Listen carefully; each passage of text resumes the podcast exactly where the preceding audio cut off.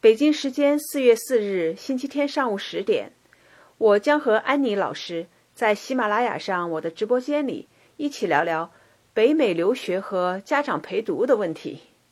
安妮老师很厉害哈，她是中国传媒大学毕业的硕士，曾经是中央电视台的编辑和记者，在国家级的网站组织过非常大型的活动。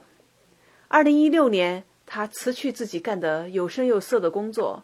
成为一个全职的陪读妈妈，陪孩子到加拿大读中学。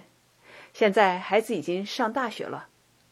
那在加拿大陪读期间，哈，安妮也没闲着，她担任了加拿大社区情绪健康协会的副会长，并且还创立了家中法律交流协会，任执行会长。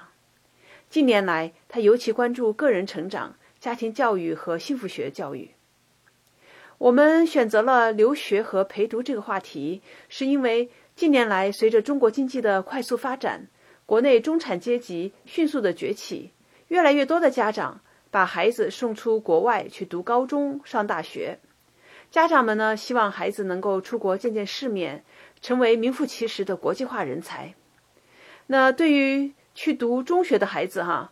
有些家长呢，就暂时的放弃自己的事业，像安妮一样就过来陪读；还有一些家长呢，给孩子找个寄宿学校或者寄宿家庭，让孩子自己在国外，希望孩子能够在学习的同时，生活上呢能够得到一定的照应啊。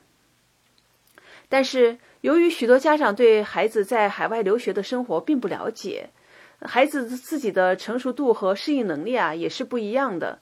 那有的学生呢，就能够顺利的完成学业，呃，进入世界五百强企业；也有的呢，提前就中断了学业，回到国内，甚至还有些孩子出现了心理问题。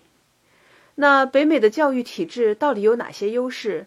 家长又应该如何正确去看待出国留学这件事儿呢？我和安妮老师会一起来探讨这样一些问题啊。一要不要送孩子出国留学啊？我们应该怎样去考虑这个问题？二，在北美留学的孩子会具备哪些优势？